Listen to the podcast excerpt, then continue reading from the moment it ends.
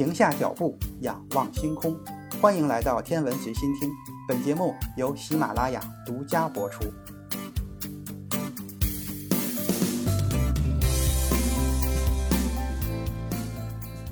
欢迎收听《宇宙档案》第二集，档案编号第二号，时间十八世纪，坐标地球。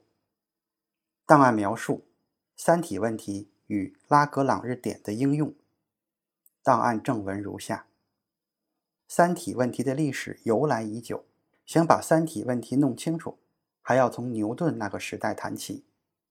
牛顿创建了微积分和万有引力定律之后，有了这两个好使的工具，自然首先将它们用于研究天体的运动问题。万有引力公式的强大之处在于，它囊括了哥白尼、开普勒、伽利略一直试图理解的有关太阳系的一切。牛顿采用数学的方法，严格的证明了开普勒的三大定律，彻底的解决了二体问题。所谓的二体问题，就是只考虑两个具有质量的质点之间的相互作用时，研究它们的运动情况。这种相互作用通常只考虑万有引力。就拿地球来说。像地球的自转、形状等等，我们是通通忽略不计的，只把地球抽象成空间中的一个点来进行研究。牛顿时代就已经得到了二体问题的微分方程的精确解。从结果上看，两个质点在一个平面上绕着共同质心做圆锥曲线运动，这样计算出来的轨道可以是圆、椭圆、抛物线或者双曲线中的一种。不过，在大多数实用的情况下，人们通常感兴趣的是圆形和椭圆形轨道这两种类型的问题。对于抛物线和双曲线的两种情况，因为曲线不是闭合的，所以在这样的轨道上运行的天体就不知跑到哪里去了。之后考虑三体问题的时候，大多数情况也只讨论相互做绕圈运动的情形。二体问题的成功解决让牛顿看到了希望，他自然地开始研究三体问题。但是没有想到的是。这个三可不是简单的从二加一得到的。之后的问题让牛顿陷入了困惑。其实不只是牛顿，之后的许多数学家，甚至直到几百年后的今天，三体问题仍然没有得到圆满的解决。除了三体问题之外，还有大于三的 n 体问题，这个自然就更难解决了。在宇宙的尺度上，如此困难的三体问题是天体运动中非常常见的情况。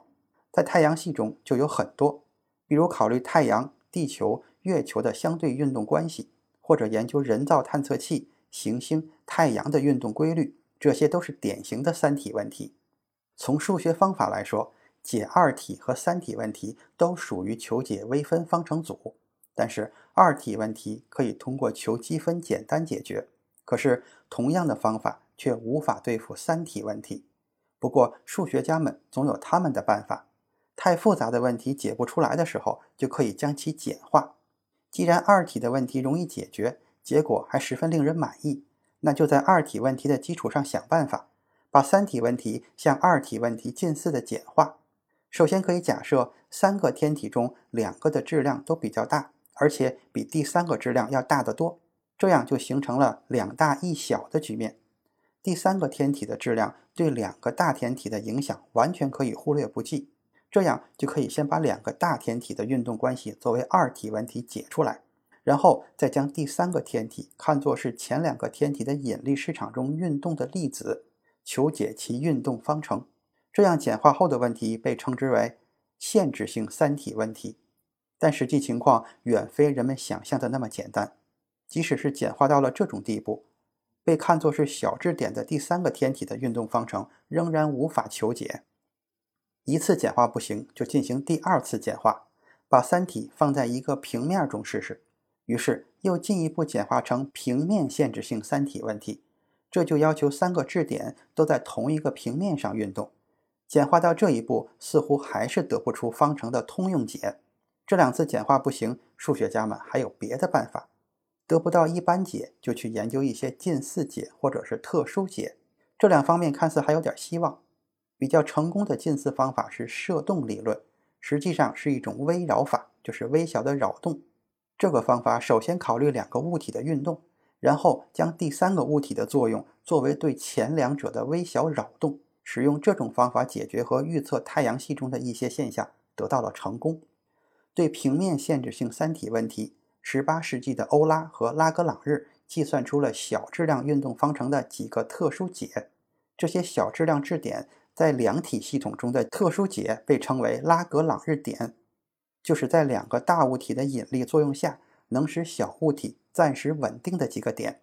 其中的第一、第二、第三拉格朗日点实际上是欧拉得到的，第四、第五拉格朗日点是拉格朗日在1772年得到的，发表在他的论文《三体问题》之中。在五个拉格朗日点中，第一、第二、第三拉格朗日点位于两个天体的连线上，第四、第五拉格朗日点分别位于连线的上方和下方，与大天体距离相等，并组成一个正三角形的两个对称点上。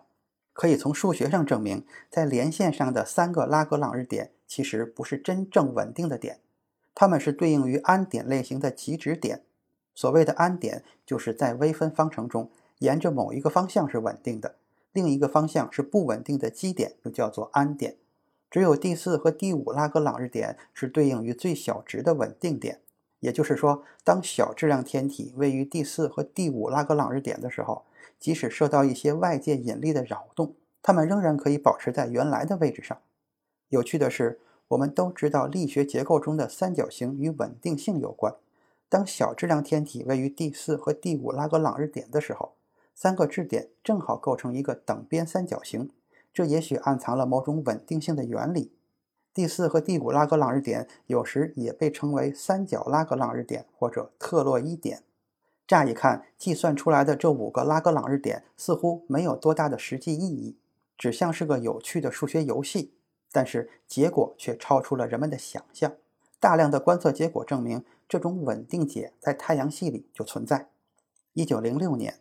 天文学家首次发现木星的第五百八十八号小行星和太阳正好等距离，它同木星几乎在同一个轨道上超前六十度的地方和木星一起运动，三者一起构成了一个等边三角形。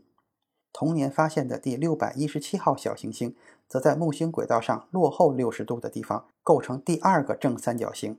之后进一步证实，木星轨道上有特洛伊群和希腊群两个小行星群。它们分别位于木星和太阳的第四、第五拉格朗日点上，有时将这类小行星群通称为特洛伊群。从2007年9月到现在为止，已经确认的特洛伊小行星有2239颗，其中1192颗在第四拉格朗日点上，1047颗在第五拉格朗日点上。此外，在土星太阳系统。以及火星太阳系统的第四、第五拉格朗日点上，也都发现有小卫星存在。在地球太阳系统的第四、第五拉格朗日点上，也曾经发现存在尘埃群。2010 TK7 是首颗被发现的地球特洛伊小行星。在发射人造卫星及其他人造天体的时候，科学家和工程师们也考虑和利用了这些拉格朗日点。以太阳和地球加小星体的系统为例。比如，第一、第二、第三拉格朗日点都在日地连线上。第一拉格朗日点在日地之间，小星体在这个位置的时候，它的轨道周期恰好等于地球的轨道周期。日光探测仪就可以围绕日地系统的第一拉格朗日点运行。第二拉格朗日点在日地连线的地球外侧，通常用于放置空间天文台，这样可以保持天文台背向太阳和地球的方向，容易保护和校准。并且可以最大限度地降低干扰。第三拉格朗日点在日地连线上太阳的外侧，与地球对称，在一些科幻小说中称之为反地球。由此看来，18世纪拉格朗日研究三体问题时找到的特殊解，在现实中还是有一定的用处。但是如果回到三体问题微分方程的一般解问题，数学家们之间仍然是一筹莫展。只能用计算机模拟来求解和探讨这类问题。法国数学家庞加莱对三体问题的研究，导致和催生了混沌这个崭新的数学概念。在1887年，瑞典国王奥斯卡二世为了祝贺他自己的六十岁寿诞，赞助了一项现金奖励的竞赛，征求太阳系稳定性问题的解答。这实际上就是三体问题的一个变种。尽管当时庞加莱并没有真正解决这个问题，但是他凭借着对此问题超凡的分析方法赢得了奖金。庞加莱提出的实际上就是后来被称为蝴蝶效应的概念。他的意思就是说，如果初始值有一个小的扰动，那么后来的结果就可能会有极大的不同，以至于我们不能完全预测系统的最终状态。庞加莱发现，即使在简单的三体问题中，方程解的状况也会非常的复杂，以至于对给定的初始条件，几乎是没有办法预测。当时间趋于无穷的时候，这个轨道的最终命运。事实上，这正是后来物理学上发现的著名的混沌概念的萌芽。档案调查员第零一号地球观察者，宇宙档案下期更精彩。